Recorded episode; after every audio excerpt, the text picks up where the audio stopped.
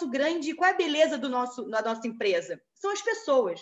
É a cabeça das pessoas, né? Então, a gente tem que tornar a pessoa sócia. Por quê? Para ter aquele sangue nos olhos que a gente fala, para ter aquele sentimento de dono. Porque uma empresa de gestora, uma gestora independente, ela é feita de pessoas. Então, essa, essas pessoas, ela tem que ter esse valor. Então, o João Marcelo é um exemplo disso, que tornou-se sócio agora esse ano, tá? Então, isso para a gente está sendo muito bom.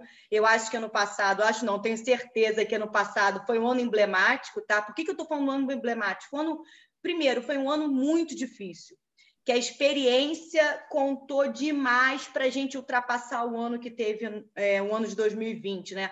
Nessa pandemia que a gente continua ainda nela.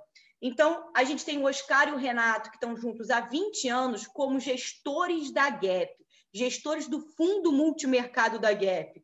Então, falando um pouco de números, a gente tem uma empresa de 25 anos de história, onde a gestão não muda há 20 anos, essa é a beleza do Gap Absoluto, que eu acho que ninguém tem no mercado, e o Gap Absoluto tem 15 anos de histórico. Então, qual é a beleza do gap absoluto? Quando a gente olha para trás, quando a gente, olha, a gente olha 10 anos atrás, há 12 anos atrás, há 5 anos atrás, o que, que eu vou estar tá olhando? A rentabilidade do fundo? Não. Eu vou olhar o seguinte: eu vou olhar em momentos extremos, como a gente continua vivendo, como é que esse fundo se comportou. O que, que aconteceu? Qual foi, qual, como é que foi o drawdown do fundo? Então, o que, que é drawdown? Tá? Drawdown é aquela queda acentuada que a gente teve, como a gente teve em março do ano passado, né? Que é o fatídico carnaval, que todo mundo que tem alguma coisa investida sentiu na pele como é que funciona a famosa volatilidade de mercado, quando acontece alguma coisa que a gente não espera. Então, é isso. A beleza do gap absoluto é esse: a gente olhar todo o passado dele e perceber como é que o fundo se comportou em 2008, quando a gente teve aquele subprime nos Estados Unidos. Aí depois a gente vê como é que se comportou no Lula, na Dilma, no Temer e ano passado. O ano passado foi fantástico. Então, essa experiência, junto com essa galera mais nova, que nem o João Marcelo, que vocês estão conhecendo, é, é, é o fit, que a gente chama de fit, né? Como a galera se interage, isso faz toda a diferença para o dia a dia do nosso fundo. Então, uma coisa legal que ano passado, que é o seguinte, o fundo no passado rendeu 10%. O que, é 10%, tá? É quando a gente olha a característica dos nossos dois produtos, tanto de previdência quanto gap absoluto, o que, que eu estou olhando? Eu estou olhando um, target de retorno. Por que, que o target de retorno é muito importante? A gente é uma empresa meio velhinha, né?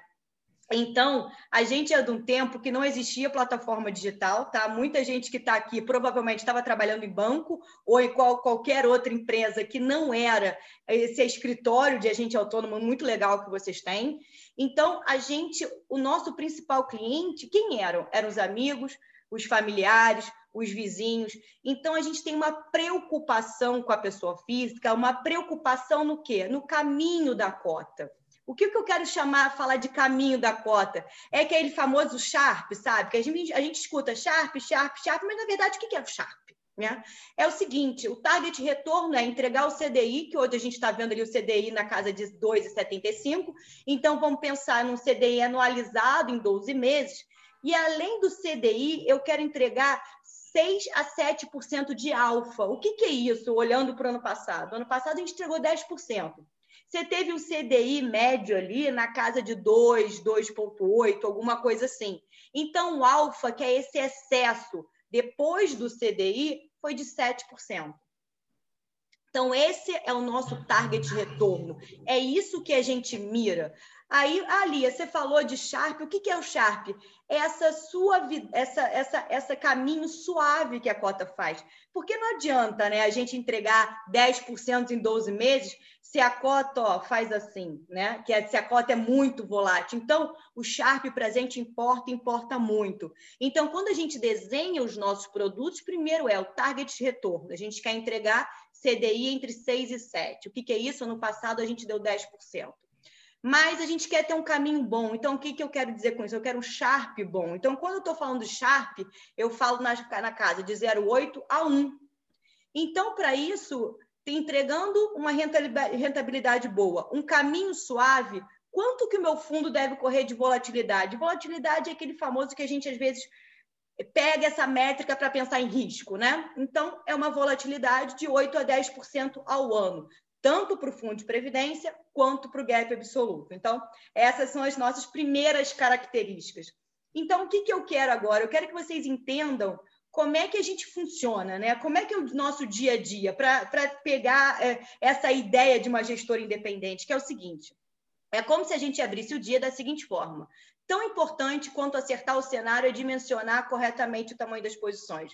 Cenário é aquilo que a gente pensa, né? Quanto é que os dólares devem subir, deve cair? Ah, agora na última reunião do Copom, que a ata veio falando que vai aumentar 0,75 na próxima reunião. Então a gente tem essa, esse cenário, né? Que os juros vai continuar subindo, mas em, mas em paralelo com esse cenário, eu tenho que acertar o tamanho da posição que eu, dentro, que eu tenho dentro de casa. Então, para isso, eu olho o tempo inteiro o estresse e o VAR, que são outras métricas de risco. Então, o exemplo que eu gosto de dar é que, tanto no passado como esse, esse ano, que a gente está num momento muito volátil, né? Que às vezes a gente conversa assim, não, galera, eu tenho uma posição pequena, né? uma posição que eu estou confortável, mas quando o mercado começa a aumentar o preço muito rápido ou cair o preço muito rápido, aquela posição que era pequena, ela fica uma posição grande. Então, esse é o nosso DNA de gestão e controle de risco. Por quê? Porque a gente sabe que a gente vai errar mais do que a gente vai acertar. Então, a gente é humilde o suficiente para dizer isso. Mas qual é a beleza desse dimensionamento das posições? É que quando a gente está com uma convicção, quando a gente tem certeza daquele case, daquele capítulo, a gente quer uma, fazer uma posição grande para a gente pegar uma rentabilidade boa. Quando a gente. Porque a gente vai montar posições que a gente vai errar. Então, nessa parte que a gente erra, a ideia é tentar errar pequeno porque uma frase que o Renato gosta de falar é o seguinte: a gente não está aqui para fazer ciência com dinheiro de ninguém, né? A gente respeita muito o dinheiro do cotista. Então, a gente não é que a gente chama de amor à posição, né? Então, não é porque a gente estudou, a gente se debruçou em cima do case, que na hora que a gente faz o trade, né, coloca, imputa aquela operação dentro da carteira, às vezes o mercado anda de uma forma completamente diferente do que a gente imaginava. Então, a gente não tem vergonha de zerar, a gente não tem vergonha de esperar aquele momento passar e montar a posição de novo. Então, como é que a gente tenta olhar essa turbulência para frente, né? Porque esse ano a gente tentou muito enxergar o que estava por vir, que é uma outra frase que é muito legal, que é o seguinte: é obsessão por agenda, forecast de volatilidade e mapear possíveis turbulências, o que está por vir no futuro próximo. Que a gente faz o risco para o passado também, mas para o futuro próximo é muito importante para a gente, às vezes, montar proteções que a gente não teria, ou então zerar posições.